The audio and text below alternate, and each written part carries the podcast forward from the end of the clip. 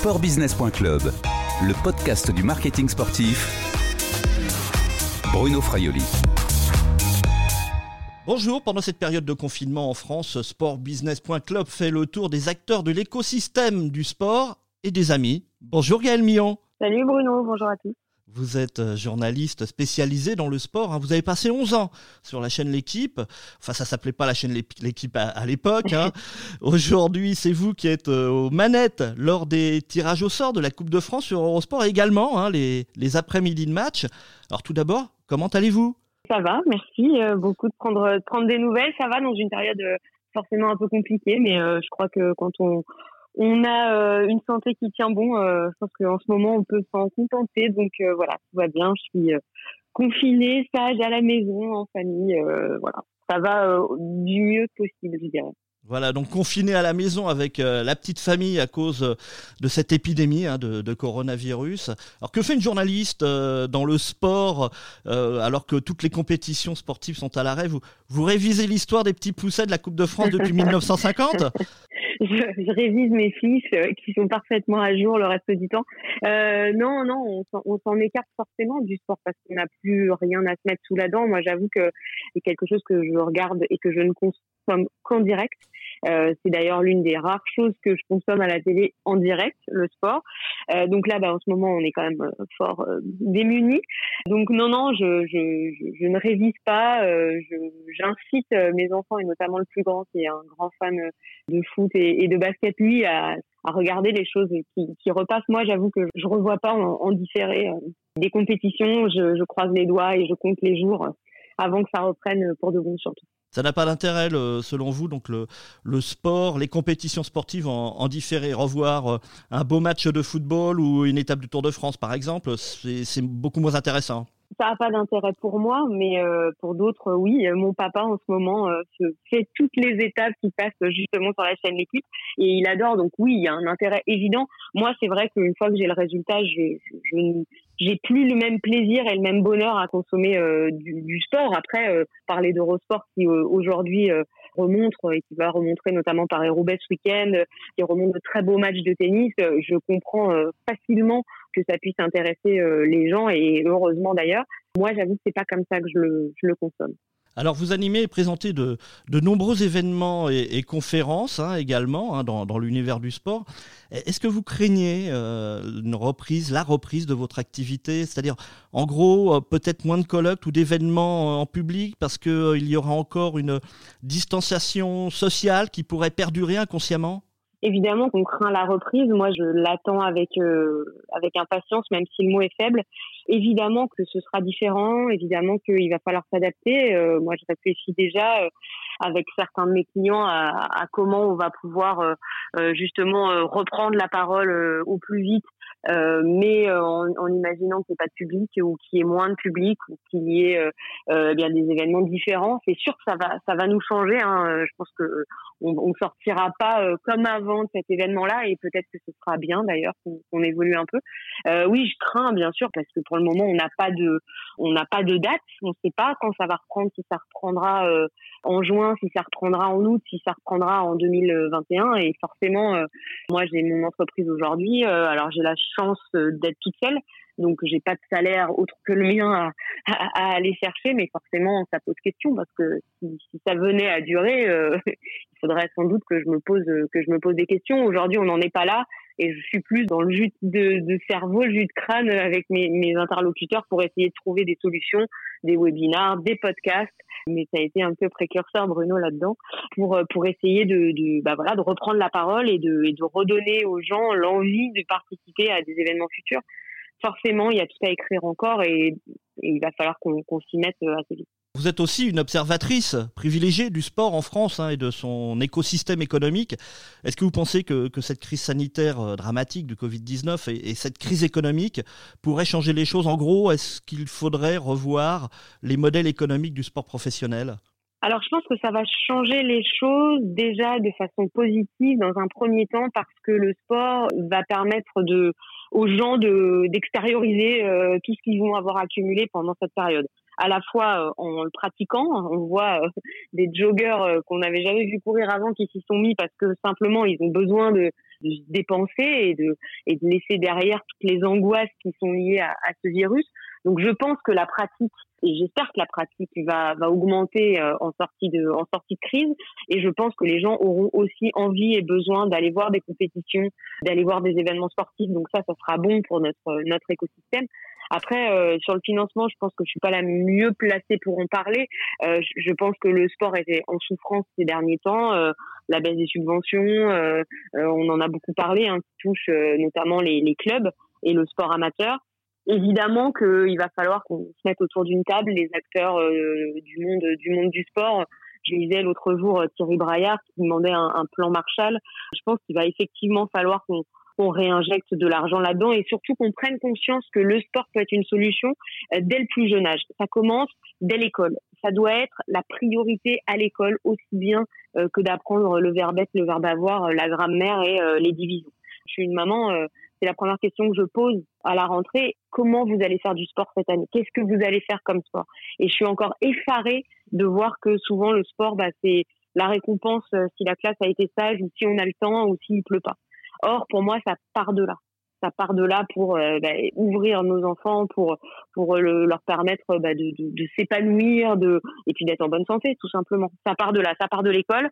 Et pour moi, c'est d'ici qu'il faut euh, essayer de faire avancer les choses, avant de penser évidemment au financement du sport pro. Mais je pense que quand le sport sera véritablement ancré dans la société, on se posera plus les questions parce que forcément les budgets augmenteront de partout et euh, on arrivera à redistribuer euh, de nos sportifs pros euh, jusqu'aux clubs amateurs qui en ont diablement besoin, clairement. Oui, permettez-moi de dire que je partage votre avis sur, sur l'éducation nationale et le sport à l'école. Allez, comme on a un petit peu de temps, Gaël, j'aimerais revenir, si vous le voulez bien, sur un, un fait d'armes de votre vie de, de journaliste, un fait d'armes assez particulier. Vous souvenez-vous de ce dimanche 12 août 2012 Tenez, allez, écoutez. Non, pas la table, c'est notre outil de travail, messieurs. Elle se démonte en une demi-heure, vous n'avez pas le temps. C'est pas grave. Ça c'est vous, hein on vous a entendu, on entend des cris derrière, c'est quoi alors, c'est moi avec euh, un petit filet de voix parce que je l'avais perdu au fil de, des Jeux Olympiques de Londres. Euh, alors, est-ce que c'est un bon ou un mauvais souvenir Je saurais pas vous dire. Sur le moment, ça a été un très mauvais moment, clairement. Bon, faut, faut, faut dire, hein, vous êtes au Club France, dans, dans le studio de, de l'équipe. C'est le dernier jour des Jeux Olympiques. Vous recevez les experts, donc l'équipe de France de handball qui vient de gagner sa médaille olympique. Et puis là, il pète un plomb et il casse le studio. Exactement. Ils avaient euh, déjà eu, ce genre d'attitude à, Pékin avec nos confrères de Canal et, euh, et là, bon euh, alors les versions diverses sur on leur a demandé de venir euh, mettre un peu d'ambiance ou euh, ils étaient euh, allés un peu perdus dans les vapeurs de l'alcool. en tout cas, le fait est que effectivement l'émission a, a, dégénéré en deuxième partie d'émission. On avait une heure d'émission. deuxième partie d'émission, c'est parti n'importe où. ils ont cassé la table effectivement. Comment vous étiez là? Quel, quel regard aujourd'hui vous portez sur sur cet événement vous aviez eu peur Au moment du direct, j'ai pas peur. En fait, j'ai qu'une envie et qu'un objectif dans ma tête, c'est de terminer cette émission. C'est la dernière émission de notre quinzaine. On est là depuis le 26 juillet. On fait deux émissions par jour. On est 6-8 à faire l'émission. On est au bout du bout parce qu'on n'en peut plus. On est fatigué, etc. Mais les équipes ont bossé euh, de façon incroyable. Et moi, j'ai qu'une idée en tête, c'est d'aller au bout de cette émission pour passer un petit clip qui euh, résume notre quinzaine et qui félicite tout le monde. J'ai que ça en tête à ce moment-là. Dans mon oreillette, euh, on essaye de me, de, me rassurer, euh, etc. Mais en fait, en plateau, on gère plus rien du tout. Ce qu'il faut savoir, c'est que moi, je suis assise sur ma chaise et je ne peux pas m'enlever parce que je ne peux pas me, me lever parce que j'ai des micros qui sont accrochés sous la chaise. Donc, si je me lève, on ne m'entend plus. Or, ça part quand même bien en sucette partout, la table se casse, etc. C'est assez violent quand on voit les, les, les, images, mais sincèrement, sur le coup, je, me rends pas compte vraiment de ce qui se passe. Moi, j'ai qu'une idée en tête, c'est d'aller au bout, de lancer mon générique et de clore ma quinzaine. Je sors de là, et là, tout craque.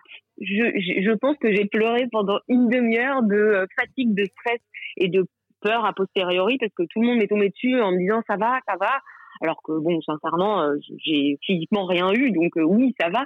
Sur le moment, j'étais extrêmement triste et fâchée que cette équipe de France-là, qu'on a adulé pendant 15 jours et, et qui a fait un parcours magnifique, euh, m'ait gâché la fin de mes jeux, clairement.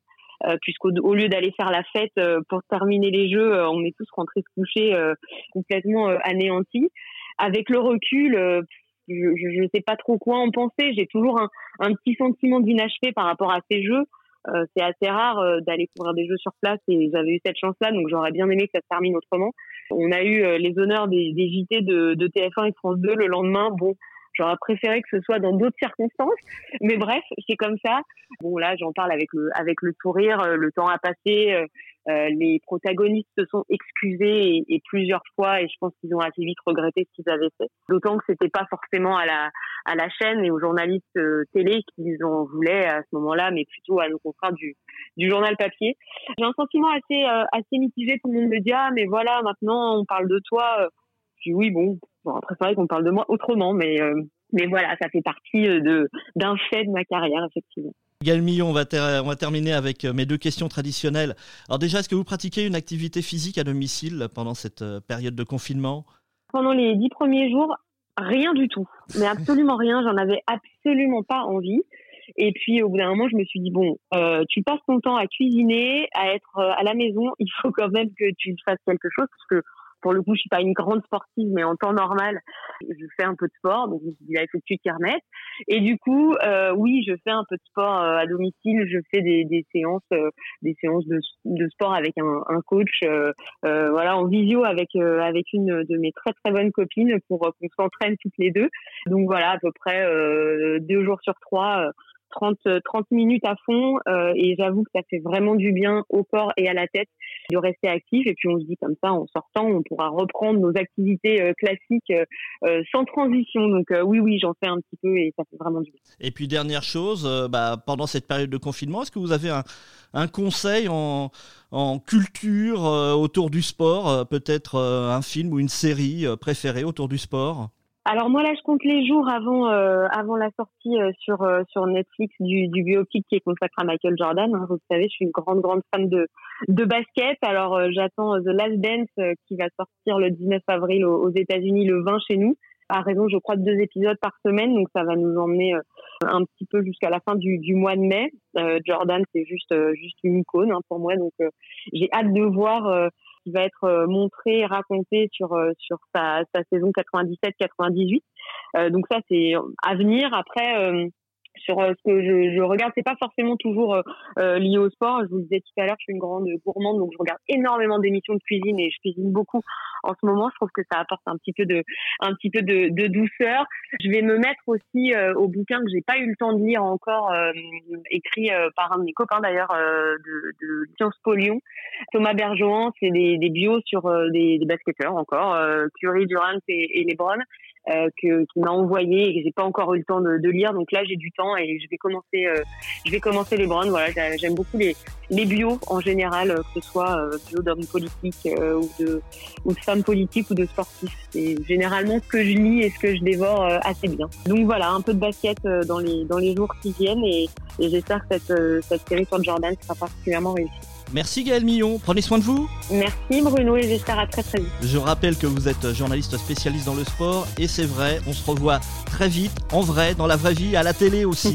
j'espère, j'espère. Cette interview a été enregistrée samedi 11 avril 2020. Au revoir et à bientôt sur le podcast de sportbusiness.club.